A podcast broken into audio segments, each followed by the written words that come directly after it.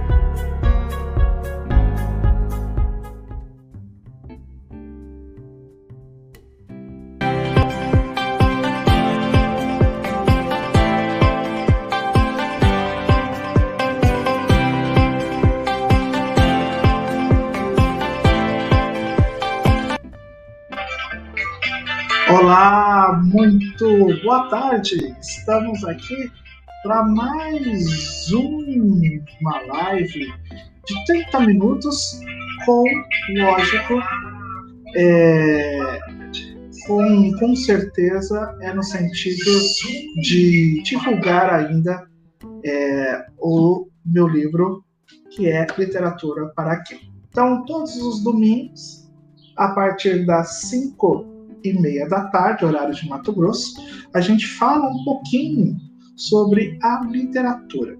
O livro em si fala sobre a literatura para quem. Então aqui a gente discute e fala um pouco da importância da literatura, o que é literatura, o poder, para que serve, qual é o papel do autor.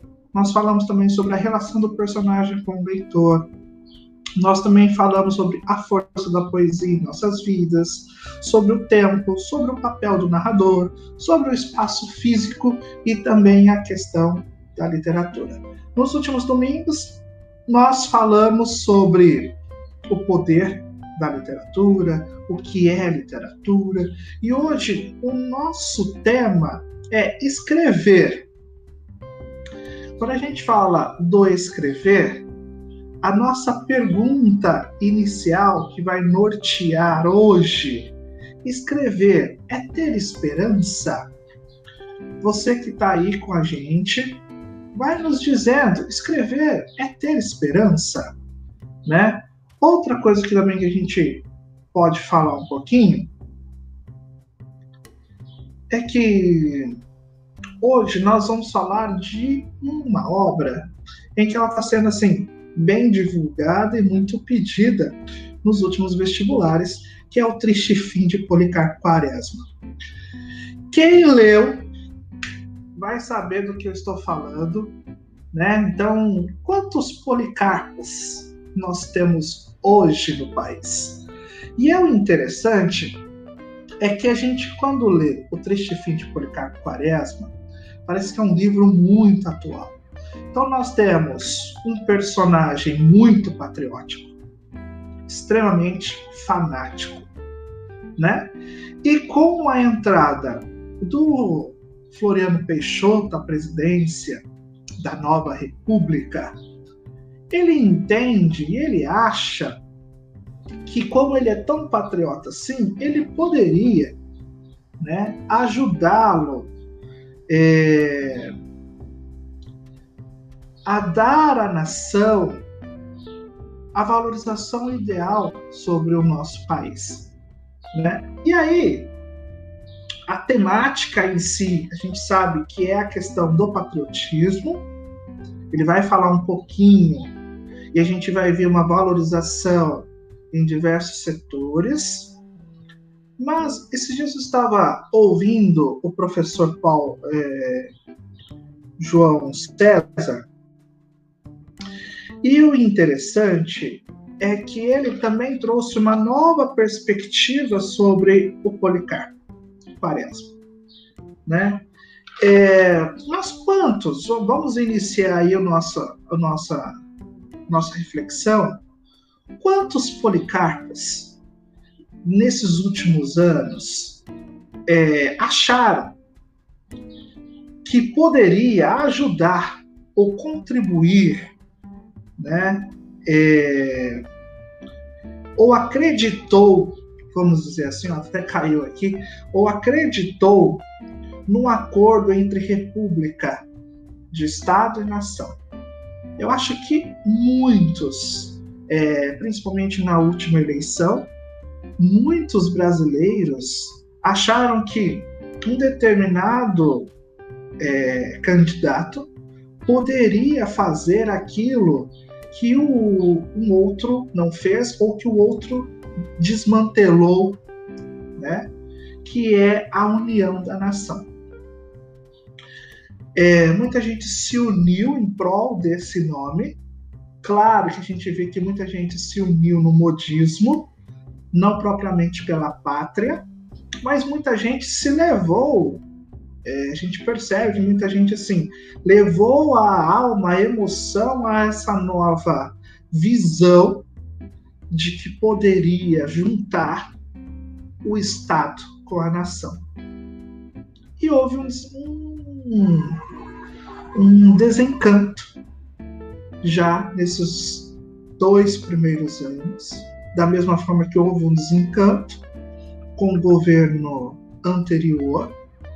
E esse desencanto, a gente começa a tentar entender: será que realmente é, tivemos uma, uma injeção de esperança de que realmente haveria uma conexão entre Estado e nação? Ou nós podemos dizer que jamais tivemos esse encontro entre Estado e nação. Então, nós vamos é, trabalhar um pouco essa ideia, vamos chegar aí, vamos organizar um pouco mais. Mas se a gente pega o triste fim de Policarpo Quaresma, ao final a gente percebe que a pessoa que ele mais entendeu que poderia é, incentivar para uma valorização da pátria e dar a ele uma ressignificação de república, ele se decepcionou e propriamente foi acusado de traição, ou seja, preso e condenado ao fuzilamento. E aí, esses dias assistindo o depoimento de um dos deputados que, pela CPI, era um Policarpo e está agora no fuzilamento.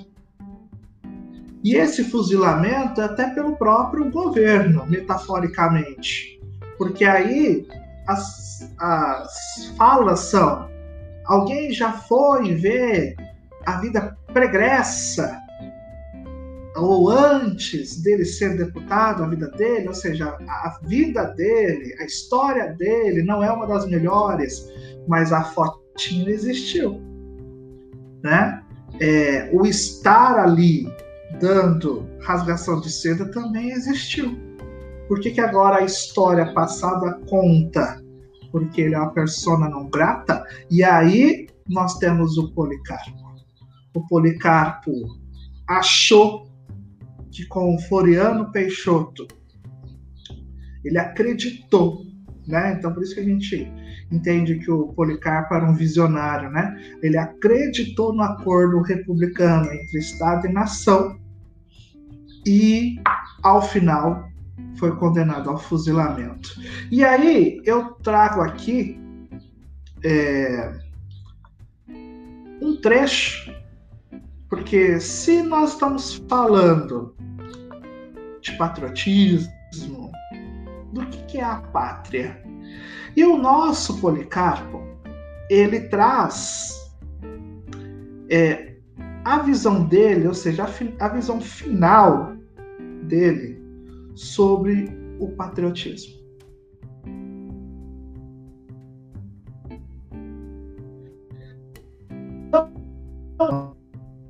A paz é um mito. Era um fantasma criado por ele no silêncio do seu gabinete. Nem a física, nem a moral, nem a intelectual, nem a política que julgava existir havia. A que existia de fato era do tenente Antonino, a do doutor Campos, a do homem do Itamaraty. E, bem pensado, mesmo na sua pureza, o que vinha ser pátria? Não teria levado toda a sua vida norteado por uma ilusão? Por uma ideia a menos, sem base, sem apoio, por um deus ou uma deusa cujo império se esvaía?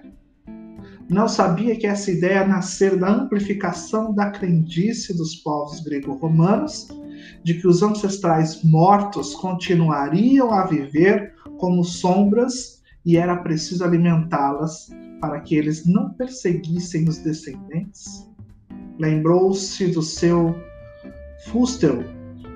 Lembrou-se de que essa noção nada é para os menenantes, para tantas pessoas.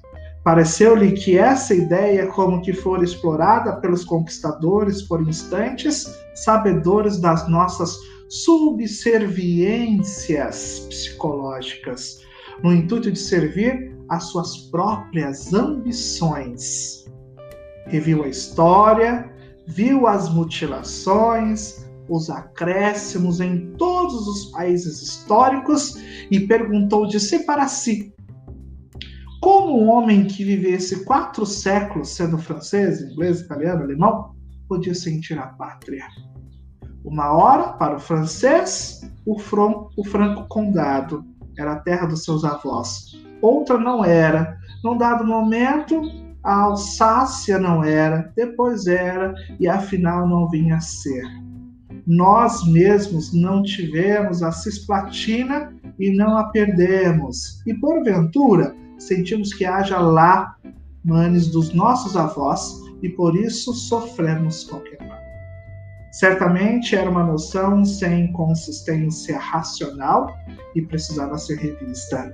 Mas como é que ele, tão sereno, tão lustro, empregar a sua vida, sua vida, gastar o seu tempo, envelhecer atrás de tal quimera? Como é que não viu nitidamente a realidade não a pressentiu logo e se deixou enganar por um falaz ídolo. Absorver-se nele, dar-lhe em holocausto toda a sua existência. Foi o seu isolamento, o seu esquecimento de si mesmo, e assim é que ia para a cova, sem deixar traço seu, sem um filho, sem um amor, sem um beijo mais quente, sem nenhum mesmo e sem sequer uma asneira. Nada deixava que afirmasse a sua passagem e a terra não dera nada de saboroso. Contudo, quem sabe se outros que lhe seguissem as pegadas não seriam mais felizes. E logo respondeu de si para si: Mas como? Se não se fizer comunicar, se nada dissera e não prender o seu sonho, dando-lhe corpo à substância e esse segmento adiantaria alguma coisa? E essa continuidade traria, enfim, para a Terra alguma felicidade? Há quantos anos vidas mais valiosas que a dele se vinham oferecendo, sacrificando, e as coisas ficaram na mesma. A terra na mesma miséria, na mesma pressão, na mesma tristeza. Olha que coisa forte, né? Então, quando eu estava assistindo o professor, João César, ele fala um pouquinho que, basicamente, o triste fim de Porcato Quaresma vai um pouquinho além do patriotismo. Ele vai, é, na verdade, nos mostrar um divórcio. Né? Então, ele mostra literalmente um divórcio. O que, que seria esse divórcio? Esse divórcio seria entre Estado e nação. Né? que na verdade, se a gente pegar na realidade, nunca ocorreu essa conexão entre Estado e nação. E aí, se a gente pega o falar de Policarpo ao final, de que o patriotismo, a pátria, é uma ilusão, o que existe mesmo é a visão de um e a visão do outro. Então sempre tem alguém que vem nesse sentido de patriota, de vamos junto, de vamos nessa, e quando chega lá, ser patriota é aceitar o que ele faz. Se você basicamente contestar aquilo que, ele, que está sendo feito, já não é mais patriota, vira um traidor. E quantos traidores foram mortos por não aceitar aquilo que vem de determinadas pessoas ou figuras. Então, será que nós não estamos é, confundindo a ideia de figura e de pátria? A figura não é a pátria, e a figura às vezes representa a pátria.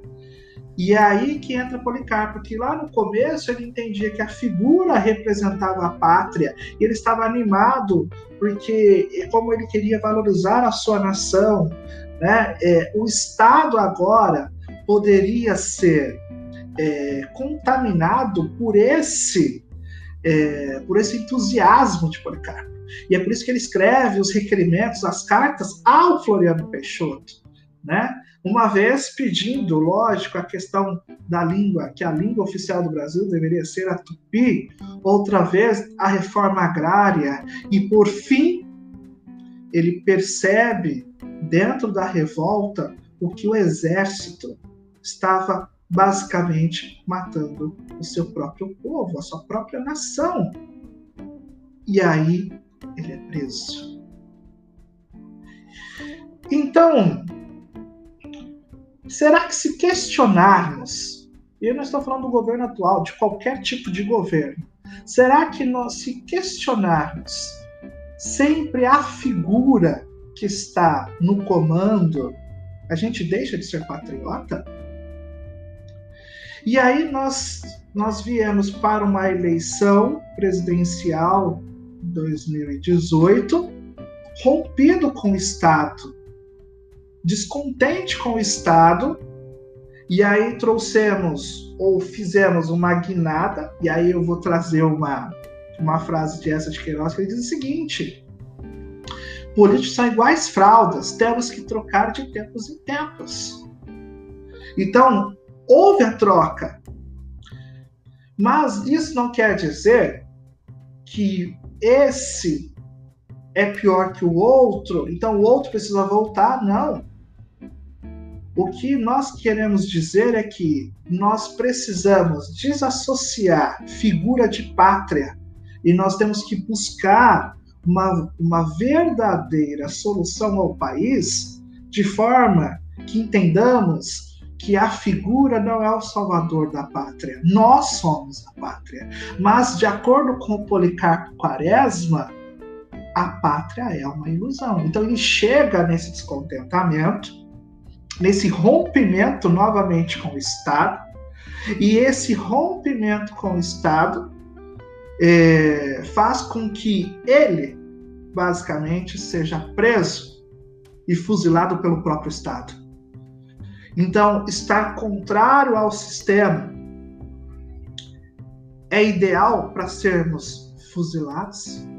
Então, a gente percebe pelas redes sociais você contrário ao sistema, às vezes contrário ao governo, é fuzilado, né, cancelado, metaforicamente aí falando. E nós é, vamos ver que quando, ele, quando o, o professor João César fala, né, que é o rompimento entre Estado e nação, ele está dizendo que é basicamente um rompimento entre o Estado brasileiro e o cidadão brasileiro. E esse rompimento é, deixa de ter esperança. É como se você matasse, basicamente, o cidadão brasileiro, que, é, que acreditava no Estado brasileiro. Então, quantos policarpos? E aí, não precisa ser só os eleitores, mas vamos pensar nos apoiadores do governo, que já saíram nesses últimos dois anos, que passaram a ser personas não gratas e que passaram a ser cancelados, fuzilados pelo próprio Estado brasileiro, que acha que detém todo o poder, sendo que o poder é do povo. Então, a República traz para o centro a coisa pública, é de todos, né? Então, quem está lá não é dono. Então, não é dono da Polícia Federal, não é dono dos institutos, não é dono do dinheiro. É basicamente aquele que organiza, que serve a questões públicas, a de todos nós, né?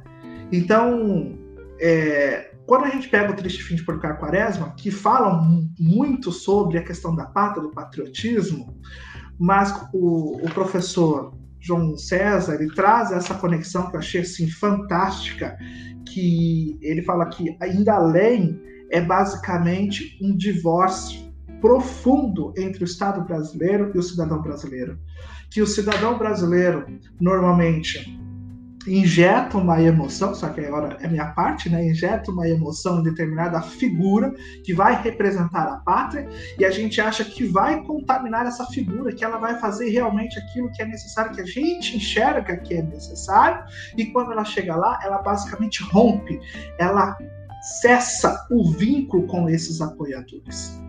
Né? Então, a pergunta de hoje que aí eu fui um pouquinho mais além, mas a pergunta de hoje era basicamente: escrever é ter esperança? Então, quando o escritor, o autor, ele tem essa tensão entre ele e a própria realidade, e ao escrever, ele tem esperança?